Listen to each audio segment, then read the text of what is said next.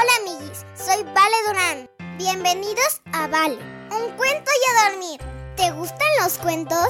A mí me encantan y mi papi siempre me cuenta uno antes de dormir. ¿Quieres escucharlo conmigo? ¡A dormir! Papi, ¿me cuentas un cuento? Mm, ¿Ya te lavaste los dientes? Sí, ¿Ya hiciste pipí? sí. Vale, un cuento y a dormir.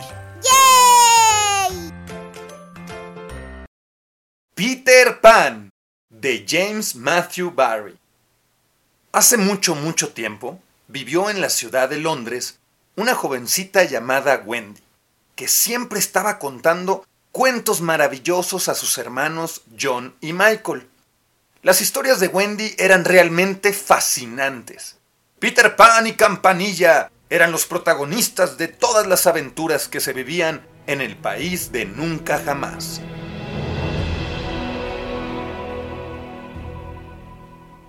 Aunque Wendy era una gran narradora de cuentos, también era una joven a la que no le importaba hacerse mayor y asumir ciertas responsabilidades. Wendy entendía que con su edad debía cuidar y querer a sus pequeños hermanos. Una noche, cuando su padre, a quien no le gustaban nada los cuentos de su hija, estaba a punto de salir a cenar con su madre. Wendy comenzó a contar otra de sus historias sobre Peter Pan. ¡Wendy! ¿Quieres dejar ya de contar esas cosas a los niños? gritó enojado su padre. Déjalos, George. Son solo cuentos que nada malo les pueden hacer, dijo su madre con calma. Cuando sus padres se fueron, Wendy, Jorge y Michael se metieron en la cama para continuar con la aventura de Peter Pan donde la habían dejado. De repente, un fuerte viento abrió la ventana de par en par, asustando a los tres pequeños, que rápidamente se escondieron en sus camas, cubriendo sus rostros con las sábanas. Cuando recuperaron algo de valor para destaparse, pudieron ver en la ventana una silueta que les resultaba muy familiar. ¡Es Peter Pan! gritaron John y Michael. ¡Y campanilla! señaló Wendy. Los pequeños saltaron de la cama para ir a saludarlos. Hola, Wendy, dijo Peter Pan. Llevo mucho tiempo escuchando tus cuentos, escondido aquí en la ventana. Son maravillosos. ¿Les gustaría venir con nosotros al país de nunca jamás? Los niños perdidos necesitan a alguien que los cuide y les cuente cuentos, como las historias que tú narras cada noche a tus hermanos, Sí, nos encantaría ir con ustedes. contestó Wendy. Pero, ¿cómo vamos a llegar hasta allá? Nosotros no sabemos volar. Bastará con una pizca de polvo mágico de campanilla y un pensamiento feliz para que puedan volar junto a nosotros. Explicó Peter. Y así lo hicieron los niños. No fue nada difícil encontrar un pensamiento feliz. Y en cuanto Campanilla los hubo rociado de polvo mágico, los tres hermanos salieron volando detrás de Peter Pan. Volaron sobre Londres y cuando atravesaron las nubes que cubrían el oscuro cielo, pudieron ver el país de nunca jamás. Rodeada de un mar desconocido, se situaba la isla donde vivían los niños perdidos. Ya estamos llegando, gritó Peter Pan. Este es el país de nunca jamás.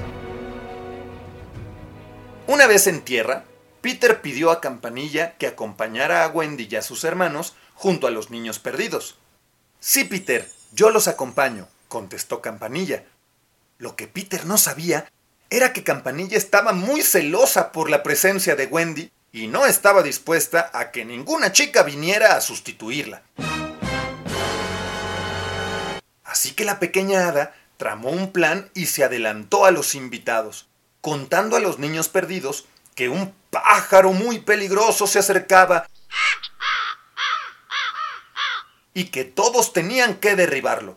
Los niños comenzaron a lanzar piedras hasta conseguir derribar al enemigo. Aunque en realidad a quien derribaron fue a Wendy. Peter Pan llegó justo a tiempo para detener la caída de Wendy. Cuando Peter se enteró de lo que había hecho Campanilla, la desterró de la isla. Pero gracias a Wendy, Peter Pan redujo el castigo mm, a una semana. Campanilla se marchó muy enfadada. Los niños perdidos acogieron con alegría a Wendy y a sus hermanos y les enseñaron su hogar subterráneo, construido entre las raíces de un árbol. Todos les advirtieron de que aquel lugar era secreto y de que nunca deberían revelar su localización al temible capitán Garfio y a sus piratas. Ellos eran los únicos que habían crecido en Nunca Jamás y además eran enemigos de Peter Pan y de los niños perdidos. Allí los niños vivían felices y nunca crecían, porque no querían convertirse en adultos aburridos y tristes.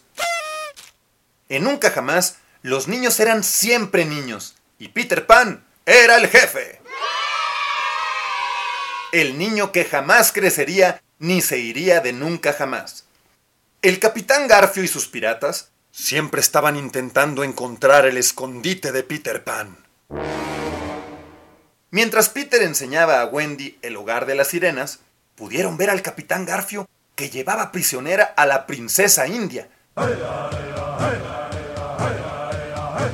Seguro que la ha secuestrado para que su padre, el jefe indio, le revele el lugar de nuestro escondite, dijo Peter Pan. Sin pensarlo dos veces, Peter Pan se lanzó sobre el barco y consiguió rescatar a la princesa india. El capitán Garfio y su fiel acompañante Smee acabaron en el agua. Y no dejaron de nadar hasta llegar a su gran barco pirata, perseguidos por un enorme cocodrilo que hacía muchos años ya se había comido una de las manos del capitán Garfio. El malvado capitán siempre estaba tramando alguna fechoría para fastidiar a Peter Pan y a los niños perdidos. Pero en esta ocasión se encontró con una situación totalmente inesperada. Campanilla, que seguía muy celosa de Wendy y enfadada con Peter, vio al capitán Garfio, y mientras le contaba lo mal que se había portado Peter con ella, se le escapó la localización del árbol secreto. El hogar de los niños perdidos. ¡Oh, no! ¿Qué he hecho? dijo Campanilla arrepentida por haber cometido tal error. No te preocupes, dijo el capitán Garfio. Yo solo quiero enviar un regalo a los niños perdidos. Jamás les haría nada malo.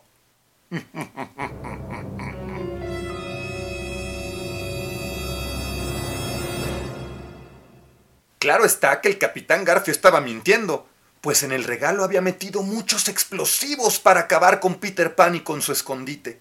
Pero Campanilla, que no se fiaba del malvado pirata, voló tan rápido como pudo hasta el árbol perdido, justo a tiempo para quitar a Peter el regalo que había recibido de Garfio, y lo lanzó tan lejos que solo se pudo ver el humo de la explosión. Campanilla se disculpó con Peter por haber revelado el escondite, y Peter comprendió que Campanilla estaba realmente arrepentida. No te preocupes, Campanilla, todos nos equivocamos. Venceremos a Garfio y no le permitiremos que entre en nuestro hogar. Pero mientras Campanilla y Peter se reconciliaban, el capitán Garfio secuestró a Wendy y a sus pequeños hermanos. ¡Socorro, Peter! gritaron los niños perdidos.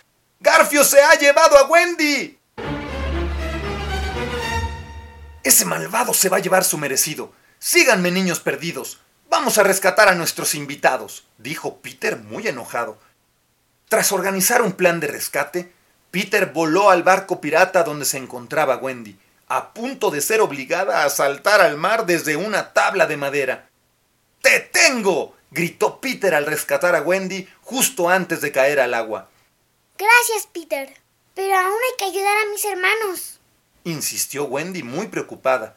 Tranquila, estos piratas se van a arrepentir de haber capturado a nuestros amigos, contestó Peter.